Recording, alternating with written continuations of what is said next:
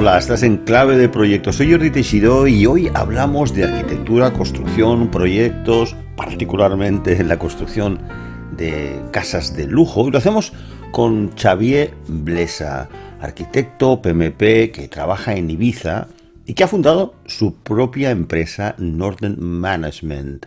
Nos cuenta Xavier en su perfil de LinkedIn, la tarjeta de presentación hoy en día habitual en negocios, nos dice que lidero proyectos complejos y extraigo la información que permite al cliente tomar las decisiones.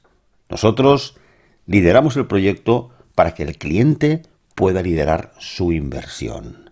Así que hablamos de estas villas de lujo que Xavier y su equipo construyen en Ibiza, pero también de la dirección de proyectos en construcción, la inversión y unas cuantas eh, cosas más. Os dejo con esta entrevista con Xavier Blesa. Cuando hablamos de cajas de lujo, arrancamos por una pregunta sencilla. ¿Qué precio, ¿A qué precio estamos hablando? ¿Una vivienda de lujo? ¿Precio de qué? De la casa. ¿Pero de qué? ¿De compra? De... Sí, de compra. Mira, nosotros gestionamos, em, digamos, un proyecto pequeño para nosotros, eh, para Norden, de gestión, ah, está entre 3 y 4 millones. Eso diríamos que es un proyecto pequeño. Que quiere, normalmente vamos a suponer, una adquisición, una compra pequeña de un solar que ronda el millón, millón doscientos, millón y medio, y otro millón doscientos, otro millón y medio de construcción, eso es un proyecto pequeñito para nosotros, residencial. No hablamos de hoteles, que es otra cosa que hacemos, estamos hablando solo de residencial. ¿Qué, tamaño de casa? ¿Qué tamaño de casa? Hagamos preguntas de curioso. Eh, una casa pequeña serían unos 350 metros cuadrados sobre rasante y un sótano de 150, un total de unos 500 más o menos, hasta casas...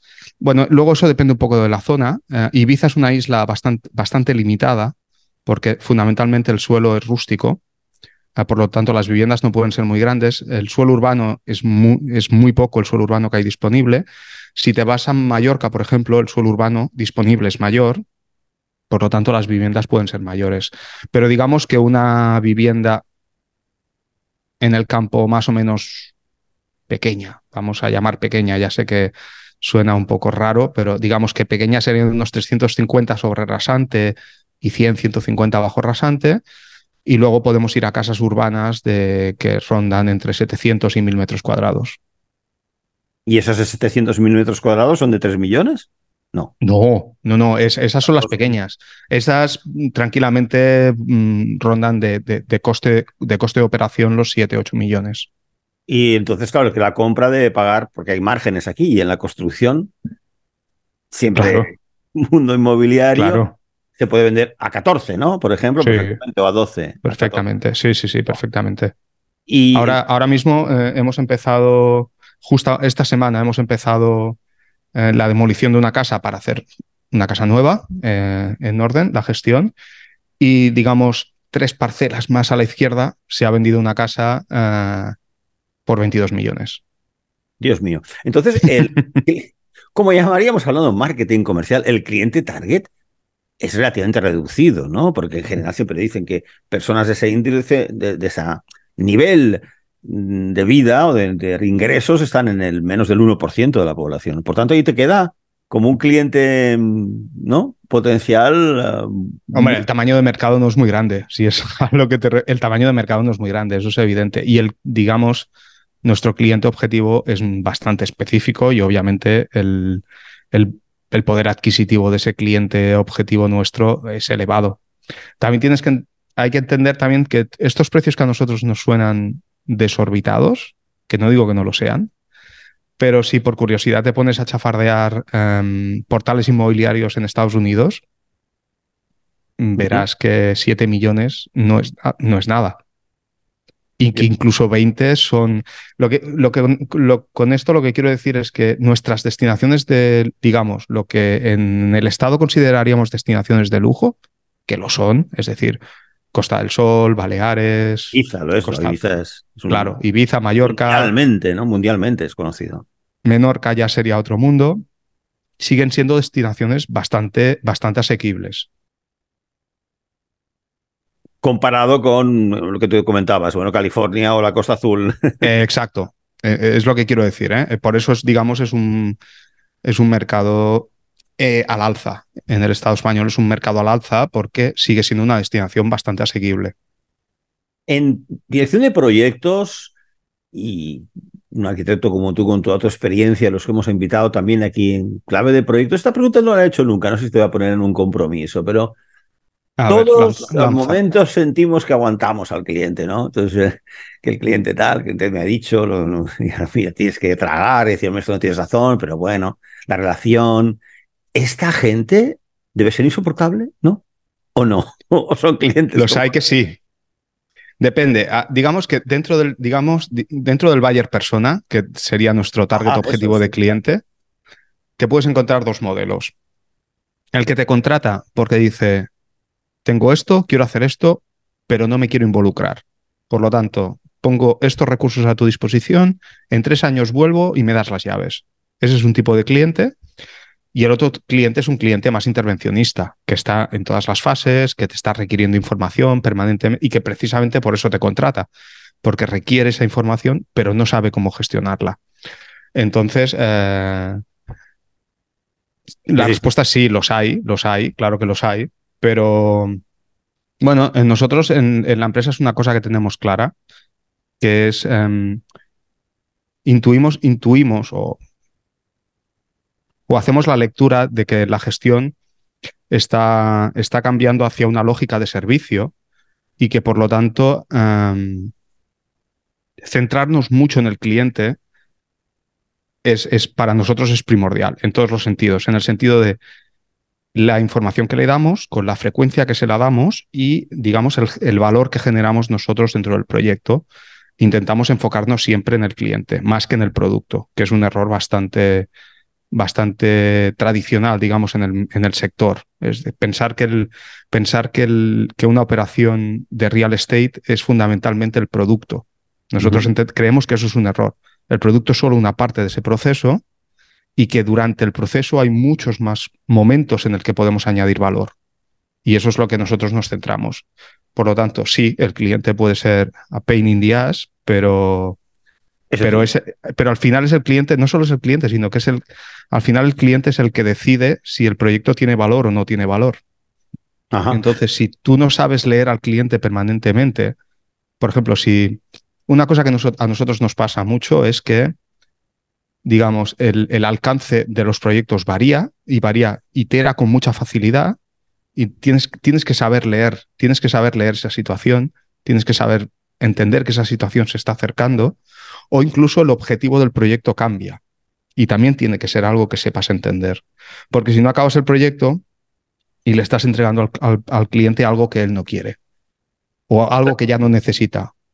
Entremos un poco más en detalle, pero de lo que es más comentado, te iba a preguntar qué tipo de cliente te es más cómodo, pero no me liga entonces el cliente que te encarga eso y en tres años le das las llaves, porque si no está involucrado, primero el riesgo de que no sea lo que él quería o este cliente quería es muy, muy alto, ¿no? Sí, pero ese cliente normalmente lo que está haciendo es vender.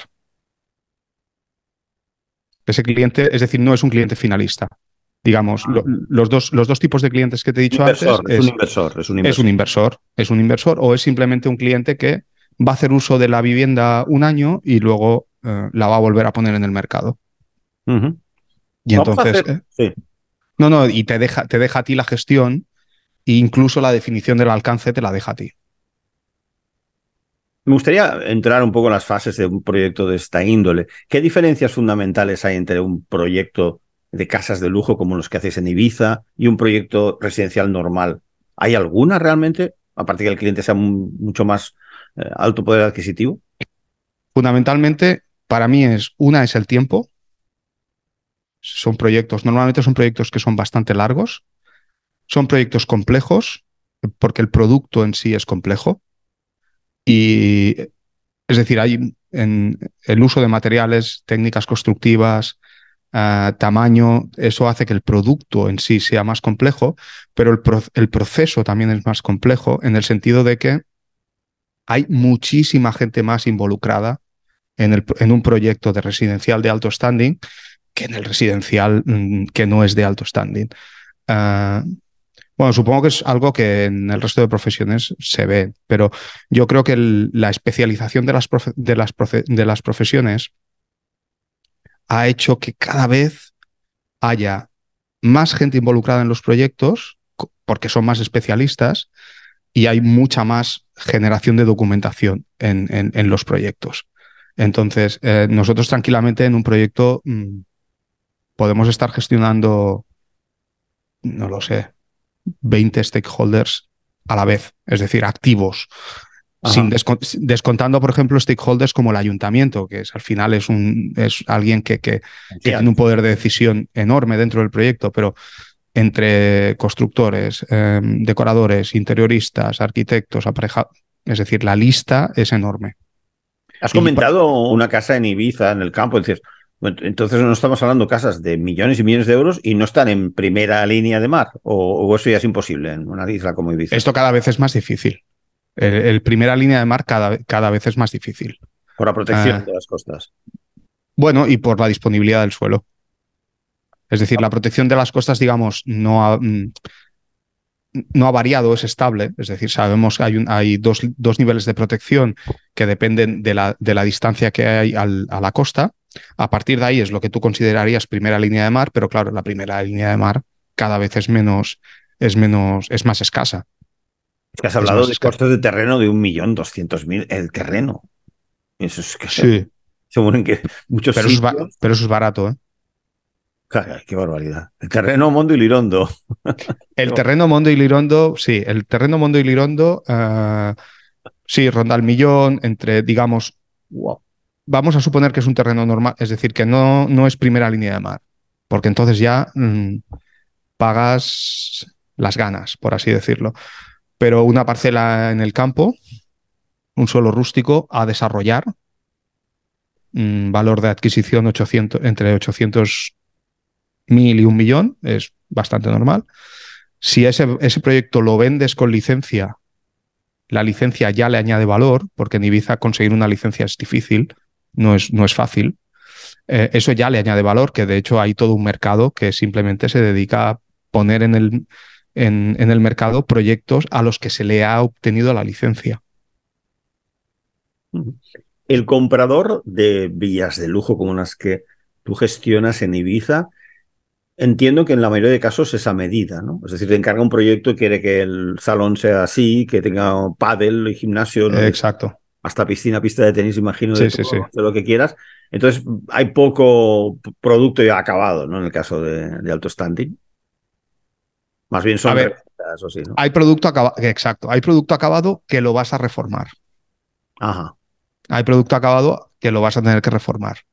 Porque obviamente la, el bespoke es muy importante. Es decir, el cliente que, es, que, compra y es finalista eh, lo quiere todo a medida cueste lo que cueste. ¿Cómo ha cambiado para ti en estos años, tú que además eres PMP y estudioso y profesor de este tipo de materias?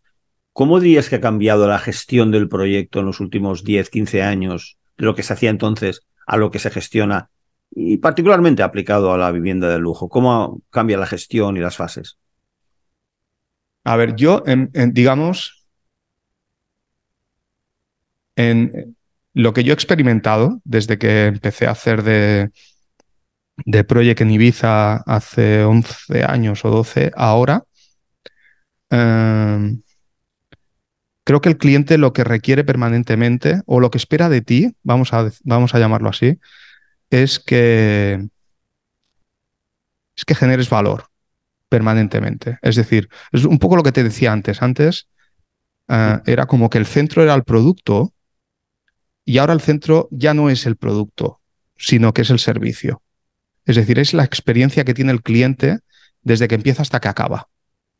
Es eso y cómo generas valor en todo ese proceso. Antes era como... Y eso va muy ligado a cómo el cliente ha cambiado. Es decir, todo ahora es más rápido, ya lo sabemos, las comunicaciones son más inmediatas, todo tiene que ser ya, todo... Antes el cliente que venía a Ibiza era diferente, era un cliente con alto poder adquisitivo, pero que Ibiza, en Ibiza buscaba su refugio. Por lo tanto, que un proyecto se le fuera en tiempo, bueno, no era muy importante. Si, si acababas un año más tarde, no era muy importante. Y si te habías desviado medio millón, bueno, tampoco era importante. Sí, te ibas a llevar el enfado del cliente, pero al final eran, er, es gente que venía a, a retirarse a Ibiza, a retirarse en el sentido de no del mundo profesional, sino que era su refugio espiritual la isla, venían a esconderse, que es, un, es algo que es muy característico de Ibiza. Por lo tanto, era como, era como un proyecto más de vida. Ahora todo es más rápido, todo es más, más rápido, entre comillas, ¿eh? pero todo es como, tiene que ser como más inmediato y, y, y en ese proceso, si el cliente, no su la experiencia de cliente durante todo el proceso no es satisfactoria, el proyecto fracasa. ¿Cómo lo haces? ¿Estás enseñándole imágenes virtuales de la casa que estés haciendo o cómo funciona? Bueno, pero eso es solo una parte. Sí, sí, claro. Ah. Es decir, digamos, el, el, las imágenes virtuales es una manera de, de comprobar el alcance. Para, mm. para, nosotros es una manera de comprobar el alcance. ¿Esto es lo que quieres? Sí, check. ¿Esto es lo que quieres? Sí, ¿te gusta? Check, check, check, check, check. Es una manera como... Porque claro, el, el digamos, el mundo de la arquitectura tiene el, digamos, el, el, problema de que no todo el mundo tiene capacidad de visualización en 3D. Entonces, lo que, muchas veces lo que los arquitectos dan por hecho, el cliente no lo está entendiendo. Porque tú le dices, claro, pero es que mira tal, pero el cliente no sabe mirar tal, no sabe hacer eso. Entonces, muchas veces el, el, el 3D es una manera de que ellos entiendan lo que, por ejemplo, el arquitecto está intentando transmitir. ¿Vale? Y, por ejemplo, nosotros muchas veces a los arquitectos les pedimos vistas específicas que ellos no harían, porque ellos se centran en el modelo. Nosotros les pedimos vistas específicas para que el cliente haga esa comprobación de, y nos aseguremos todos que el producto que estamos haciendo es el producto que quiere el cliente. Hablas de ellos como si fueran otros, tú eres arquitecto, lo que ocurre que ahora estás mirando, creo, desde el punto de vista de la gestión 100%, ¿no? Sí, yo lo miro desde la gestión 100%. Yo... Uh, estoy haciendo la transición de, de, arquitecto, que también lo he hecho y también lo hago a día de hoy todavía, uh -huh. pero digamos que los arquitectos se centran mucho en el producto y, y, y eso que te decía antes, el, la experiencia del cliente no es, no, ni empieza ni acaba con el producto. Empieza antes y acaba después. Y entonces muchas veces tener un cliente que, aunque el producto sea muy bonito, pero si el proceso ha sido horrible, a nivel de experiencia, uh, el cliente acaba descontento. Y es una cosa que nos pasa bastante, precisamente por lo que te decía antes, porque, digamos, el volumen de información de los proyectos es tal, el nivel de gente involucrada en los proyectos es tal, que el, arquitecto como arquitecto llega donde llega. No, no lo culpo, ¿eh? llega donde llega. Entonces, muchas veces los proyectos sufren malas, los clientes sufren malas experiencias con los, con los, con los proyectos y no son culpa de los arquitectos, pero sí que, eh, sí que es verdad que los arquitectos no saben dar un paso atrás a veces. Entonces, eh, bueno, eso, estoy intentando, digamos, dar ese paso y cuidarme más del proceso que del producto. Es Oye, una cosa que, que de, nos obsesiona. ¿Por qué el nombre de Norden? Curiosidad. Mira, el nombre hicimos, el, fue muy difícil. Eh, hicimos un, pro, de hecho, todo lo que fue branding y todo esto contratamos una empresa que nos ayudó con el, con el naming. Ajá. Norden intentamos transmitir uh, que somos nórdicos, por así decirlo, eh, una, una, mentalidad nórdica en, eh, digamos, en un ambiente mediterráneo. Vale. Porque aparte de que nuestros clientes son básicamente noreuropeos, fundamentalmente, pero sí que lo, los clientes dicen, bueno, el, el, estilo de, vamos a Ibiza porque queremos el estilo de vida de Ibiza, pero cuando experimentan realmente el, el, el, cómo se trabaja en Ibiza no les gusta tanto. Entonces, eh, intentamos transmitir un poco eso, es decir, el, hecho de que somos de aquí, pero digamos, eh, les entendemos a ellos en su mentalidad y por eso en orden. Oye, celebrities, no me digas quién, pero alguna celebrity ya habéis trabajado o estáis en sí? Sí, sí. Fútbol, futbolistas, oh, uy, uy, uy. futbolistas, cantantes y gente, gente de negocio. Gente, he, he, de decir, he de decir que no es, no es nuestro, um, nuestro tipo de cliente, no suele ser ese. No suele ser ese. Sí que los ha habido, sí que los hemos tenido, pero nos, no son, normalmente no es ese tipo de cliente el que tenemos.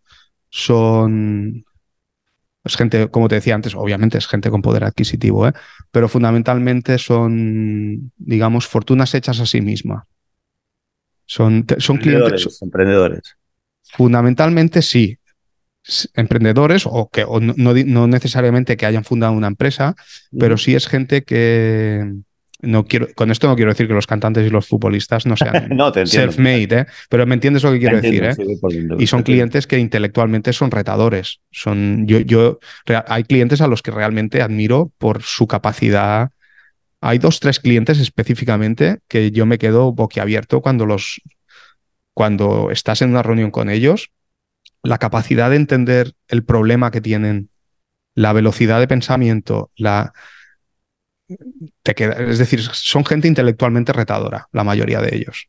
No, no, ya lo puedes bien decir, porque muchos de nuestros oyentes, sobre todo los que no, no están por España, por Cataluña, no conocerán a Rubianes, pero en su monólogo, digamos, hacía un retrato del nivel intelectual de los futbolistas bastante, bastante importante, ¿no? ¿Te acuerdas que, todas las entrevistas dice, decía Rubianes que las hacían iguales, ¿no? Va a la Liga, va a la sí, exacto. Me acuerdo, me acuerdo de eso. Si algún futbolista nos escucha, por favor que nos disculpe. Oye, me ha gustado en tu web que pese a tu conocimiento profundo de la gestión de proyectos y las metodologías que a veces se complican, tres fases, planificación, desarrollo y cierre. O sea, el, entender el proyecto, los riesgos, el coste, a partir de ahí la construcción y luego el cierre. Me han recordado un poco la del Agile con disciplina, ¿no? Inception, construction and release. va, por ahí, ¿eh? De verdad.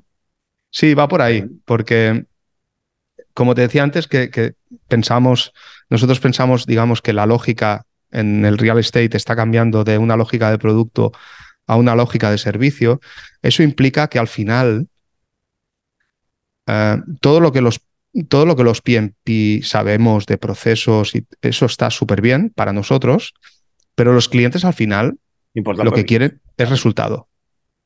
Entonces, explicar mucha, es decir, mucho en, al final al cliente, y lo que te, lo voy a decir a ti, igual no te gusta lo que te voy a decir porque tú te dedicas a esto, pero al final al cliente que le hagas una plantilla de gestión de riesgos, le da igual. Ah, no. Lo que él, lo que él quiere. para ti, eso, sí, sí. Lo que él quiere es que ese riesgo lo evites o lo mitigues. Entonces, eh, creemos que mm, la profesión se enfoca al, al, al proceso muchas veces. no, está dejando de enfocarse al proceso y se está enfocando en el resultado. Por lo tanto, eh, intentamos transmitir eso en la web, que como ves, la web es, es muy sencilla, no, pues está muy bien. Es muy sencilla porque es Los números son impresionantes. 20% de retorno en la inversión, 18%. ¿Estos KPIs dónde los ha sacado? Eh, Esto. ¿Perdón? ¿Son de marketing estos indicadores o son reales? No, no, no, no, son indicadores reales que a veces hemos sacado. Eh, unos los sacamos de estudios del, del, PMI y los otros no me acuerdo dónde los sacamos, pero no, no, no son inventados. Gracias a la gestión que vosotros aplicáis, ¿no? No, esos datos son más en general, no son nuestros ah, específicos. no ah, son nuestros específicos. Los divisas serían superiores. Hacéis, por tanto, gestión lo que se llama llave en mano, turnkey, ¿no? Es decir, em, vosotros liberáis al cliente de tener que lidiar con permisos, subcontratas, eh, diseño de arquitectos, todo esto vosotros entregáis un proyecto acabado. Curiosidad, ¿vuestra remuneración es un porcentaje, una tarifa por hora? ¿Cómo gestionáis eso? Buena pregunta. Porque lo tradicional es un porcentaje. Calatrava hacía esto. ¿Perdón? Calatrava hacía porcentaje de costes. Lo tradicional es un porcentaje del coste. Es lo que hace la mayoría de la gente del sector. Nosotros no lo hacemos así porque creemos que si hacemos un porcentaje del coste de la obra, por ejemplo, ¿qué interés tenemos nosotros? O creemos que el cliente puede pensar, ¿qué interés tiene mi proyecto en que mi proyecto me salga más barato? Obvio, si es muy trivial eso, sí, sí. Es muy trivial. La traba, claro, cobraba más cuanto más coste hubiera. Exacto. Y nosotros pensamos, claro, si nosotros somos la mano derecha del cliente, él tiene que entender que estamos a bordo. Por lo tanto, tenemos dos métodos fundamentales. Bueno, tenemos un método con dos variantes. Básicamente nosotros empezamos el proyecto y como conocemos muy, sabemos muy bien lo que vamos a hacer, hacemos una previsión de horas. Y en esa previsión de horas le aplicamos, obviamente, un coste interno de empresa, una ratio de beneficio interna de empresa y de ahí presentamos unas fees al cliente las prorrateamos, intentamos prorratearla mensualmente. Uh, no, para nosotros, prorratearla mensualmente tiene dos ventajas. Tiene una ventaja interna nuestra, que es para nuestro cash flow de la empresa, obviamente. Uh, la predictibilidad en, el ingreso para nosotros es importante, pero para el cliente también es importante porque si en, el, en cualquier momento nos echa, estamos al día. Tú me has pagado lo que yo te he dado, estamos al día, no, hay discusiones. Eso por un lado. Y luego, a, a, ese cálculo que nosotros hacemos, que, en el que nos podemos equivocar, obviamente, a, o también la podemos, nos, la podemos acertar mucho porque somos súper eficientes y le hemos dicho al cliente que hemos hecho nuestro cálculo que necesitaríamos X horas y al final lo hacemos en menos, pero eso ya es cosa nuestra. Como también es cosa nuestra si nos hemos equivocado y en lugar de X es X por 2 pero creemos que darle esa seguridad al cliente de que nuestro trabajo no está ligado a si su obra se encarece o no, eh, normalmente tiene muy buena respuesta con los clientes. Y luego aplicamos o no bonus dependiendo de los clientes. Hay clientes que quieren, hay clientes que no quieren que apliquemos bonus. Si yo te digo que acabaré la obra tal día, si la acabo un mes antes, tengo este bonus. Si la acabo dos meses antes, tengo este bonus. Sí. Oye, pero, pero en tu sector no hace mucho y fue sonoro, hubo muchísimas empresas, por ejemplo, que renunciaron a proyectos de construcción porque debido a la fluctuación de precios, bueno, uh -huh. al alza tremenda de precios desde el petróleo, la guerra de Ucrania, etcétera, y ahora con la guerra de Israel, en fin, veremos por dónde va. Pero hubo mm, empresas que han podido acogerse a cláusulas de renuncia del contrato. Ha sido, no ha sido y es, cuenta. ha sido y es un gran problema del que estamos empezando a salir pero llevamos un año y medio o dos de realmente gestión complicada en la obra por, por, por, por obras que se habían firmado anterior, an, antes del COVID con una modalidad de contrato en el que normalmente no... Ahora todos los contratos llevan, ah, no, que si el, el precio, es decir, que el hormigón te lo cobro a precio tal, al, tal, tal, tal. Pero esto antes no era tan usual. Por lo tanto, después de eh, en la, en la vuelta del COVID nos hemos encontrado uh -huh. contratos que los constructores no podían cumplir. No porque perdiesen dinero, sino porque perdían muchísimo dinero. Pero claro, el cliente tampoco estaba, el cliente tampoco estaba dispuesto a asumir alzas del 50%. Wow. Y, sí, sí, alzas del 50%. Es decir, tienes claro. que pensar que, por ejemplo, la madera y el aluminio uh -huh no subieron menos del 35% en los momentos, en los momentos de pico. Un 35% en, un, en, una partida de aluminio en una casa es casi una quinta parte mínimo. Uh, es una barbaridad. Entonces, durante año y medio, llevamos año y medio, dos, resolviendo contratos y obras imposibles de cumplir. Lo que ha acabado en estudios de alcance de proyectos, cómo hacemos las cosas más eficientes, con menos dinero, porque el, el constructor no podía salir del, del, contrato sin aplicarle unas penalizaciones enormes, ni el cliente estaba dispuesto a asumir el 100% de los aumentos. Estamos empezando a salir de esto, pero llevamos año, dos años complicados. Bien, Xavi, antes de concluir esta última parte, quiero hacerte algunas preguntas sobre el negocio inmobiliario eh, más en general. De todas uh -huh. maneras, hoy es sábado, eh, aunque los eh, podcasts siempre son atemporales. Hemos pillado a Xavi un sábado por la tarde y estás trabajando, o sea que no te faltan clientes, ¿no? No estás no, aquí no, no, buscando proyectos, ¿verdad? A ver, siempre estamos buscando proyectos. siempre estamos buscando proyectos. No, pero bueno, los sábados, un poco friki, ¿eh? pero no te suena el teléfono, no te envían emails, eh, por lo tanto puedes tener igual tres horitas de concentración de trabajo profundo. Y esto es necesario cuando estás revisando proyectos o estás revisando contratos o estás haciendo cosas así. Realmente necesitas una continuidad de concentración, que no te suene el teléfono, mmm, que no te entren emails. Eh. Entiendo. Entonces, estos ratitos no te voy a pedir el nombre, ¿eh? sí que antes de pasar al siguiente tema que vamos a tratar brevemente, pero creo que será de interés para nuestros oyentes de Clave de Proyectos, el proyecto ahora que más prioritario que tienes, ¿de cuántos metros y cuánto dinero estamos hablando? Re ¿Residencial? Puro morbo, ¿eh? sí. A ver, residencial, mira, justo la obra que empezamos, la obra que empezamos esta semana va a ser alrededor de 3 millones y medio de construcción, más o menos, y fueron, creo que fueron 2 millones de adquisición de parcela. Nos, nos... 5.5, ya estamos. Sí, bueno, a lo que le tenemos que añadir más cosas, obviamente. Es decir, son tres, tres más, tres, tres y medio de construcción, dependiendo de algunas cosas que todavía estamos gestionando, más, más paisajismo, que tranquilamente se irá a 300.000 más, y luego, y luego el mobiliario. ¿Es un particular o un inversionista? No, este es particular. Bueno, a ver, es particular, pero uh, todo se hace sabiendo que. Todo se hace sabiendo que la casa tiene que tener un remanente de valor por si hay una, una reventa en el futuro. Está claro.